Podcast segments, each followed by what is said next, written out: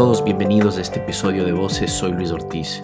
Ecuador lamentablemente es el país más golpeado por la pandemia hasta el momento. Si uno contabiliza el número oficial de fallecidos por cada millón de habitantes, Ecuador está por encima de todos los países en Latinoamérica.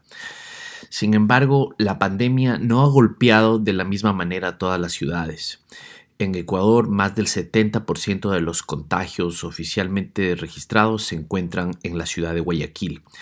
Guayaquil es una ciudad con aproximadamente 2.7 millones de habitantes, de los cuales unos 400 mil personas viven con menos de 56 dólares mensuales y miles viven en condiciones de hacinamiento sin las necesidades básicas como agua potable y alcantarillado. Lavarse las manos por 20 segundos como manda la Organización Mundial de la Salud es difícil y hacer cuarentena dentro de la casa con un clima que llega a 32 grados es un esfuerzo enorme para miles de personas en, esa ciudad. En estos días han habido muchas imágenes muy duras que salen de Guayaquil. Las autoridades del gobierno nacional del Ecuador insisten en que la gran mayoría de estas son parte de una campaña de desprestigio contra el gobierno. Así que creemos que es importante contar lo que ocurre en Guayaquil en estos momentos. Este puede ser el espejo de lo que puede ocurrir en muchas ciudades en Latinoamérica.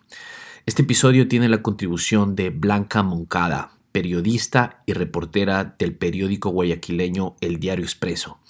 Ella está contribuyendo con medios internacionales que están recogiendo lo que ocurre en estos momentos en Guayaquil. Hola Blanca, gracias por estar con nosotros en este episodio de Voces. ¿Nos puedes describir cuál es la situación que tú has estado documentando en la ciudad de Guayaquil? Ah, es complejo, vi cómo la ciudad en menos de dos semanas se convirtió en un escenario prácticamente bélico, con muertos apilados en los hospitales, en los pasillos de los hospitales, afuera de las casas, con féretros en las veredas eh, vacíos abandonados porque se llevaron el cuerpo los de criminalística o el equipo encargado y lo dejaban allí a medio. Eh, es, un escenario simplemente impensable que, que, nunca imaginé, nunca preví. Eh, Blanca, las autoridades ecuatorianas siguen insistiendo eh, que muchas de las escenas dramáticas que, que, salen de, de Guayaquil, que estas no son reales, y hay una discrepancia con lo que dicen las autoridades locales, tanto de la ciudad de Guayaquil como de la provincia ah, donde está localizada la ciudad de Guayaquil, que es la provincia del Guayas. Eh, ¿Nos puedes contar un poco qué dicen las autoridades locales? Sí, es importante eh, lo que preguntas porque cuando hay un discurso sostenido gubernamental y este discurso se deshace después de que una alcaldesa simplemente sale al frente y dice lo que está pasando, pese a que se demoró tres semanas en hacerlo, es ya bastante importante. ¿Te refieres a la alcaldesa de la ciudad de Guayaquil? Así es, me refiero a la alcaldesa Cintia Viteri. Ella el día de ayer en Televisa, por primera vez en medio de la crisis, había dado un par de ruedas de prensa virtuales, pero esta vez ha sido como bastante enfática y, precisó datos importantísimos y dio declaraciones ah, bastante duras diciendo que la última semana y sus trabajadores que se incluyeron a las filas de la fuerza conjunta encargada de recoger a cadáveres en la calle recogieron 500 cuerpos solo en una semana en las casas de Guayaquil. Y ella dice textual que no solamente fueron en casas, sino en calles, en avenidas, eh, eh, gente que se caía muerta frente a hospitales. Este tipo de declaraciones de una administradora de la ciudad ya destruye, por supuesto, el discurso de las fake news que viene manteniendo el gobierno.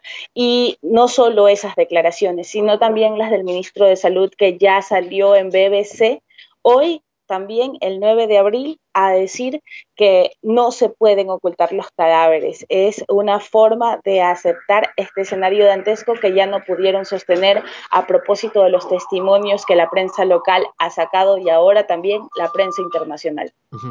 Blanca, eh, tengo entendido que hay eh, cuatro hospitales en la ciudad de Guayaquil eh, que están que están tratando de frentear a, la pandemia. ¿Tú has visitado alguno de ellos? Cuéntanos cuál es la situación que has visto. Tuve la oportunidad de ir al IES de Seibus, que es hoy uno de los más críticos junto con el Teodoro Maldonado. Lo que se vive allí no no puede resumirse más que como dolor y desesperación. Encuentras a familias que tienen que recargar sus tanques de oxígeno porque no pueden hacerlo en el hospital. Encuentras a enfermos que tienen que compartir un tanque de oxígeno según los testimonios que he recibido de familiares.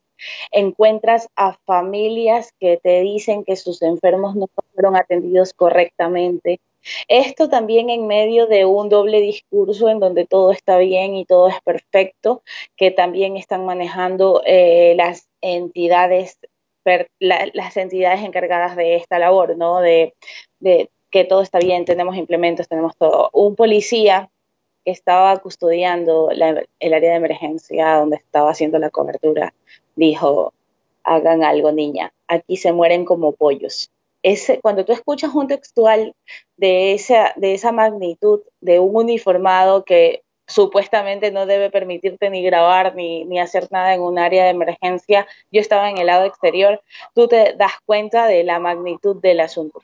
¿Tienes algo de información de lo que está sucediendo fuera de la ciudad de Guayaquil? Me refiero a, a los cabildos de la provincia del Guayas, donde que también hay unos cordones de pobreza eh, muy significativos. ¿Tienes algo de información eh, si se ha podido contener los contagios dentro de la ciudad de Guayaquil o qué es lo que estás escuchando de lo que sucede en el resto de la provincia del Guayas?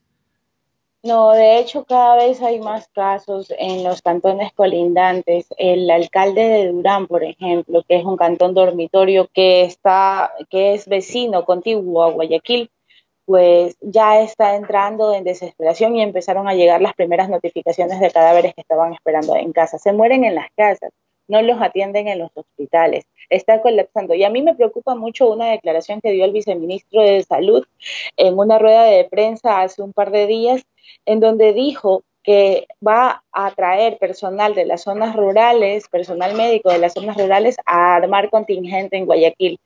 Dijo también que él se iba a asegurar de que no se queden desarmados allá. A mí de verdad esto me preocupa muchísimo y creo que es muy oportuno hacerle seguimiento. Nuestros corresponsales dicen que la situación no es más alentadora en zonas como Milagro, Daule, el mismo pueblo de San Borondón, por decirlo menos. Blanca, muchas gracias por, por tu trabajo. Gracias a ustedes por la invitación.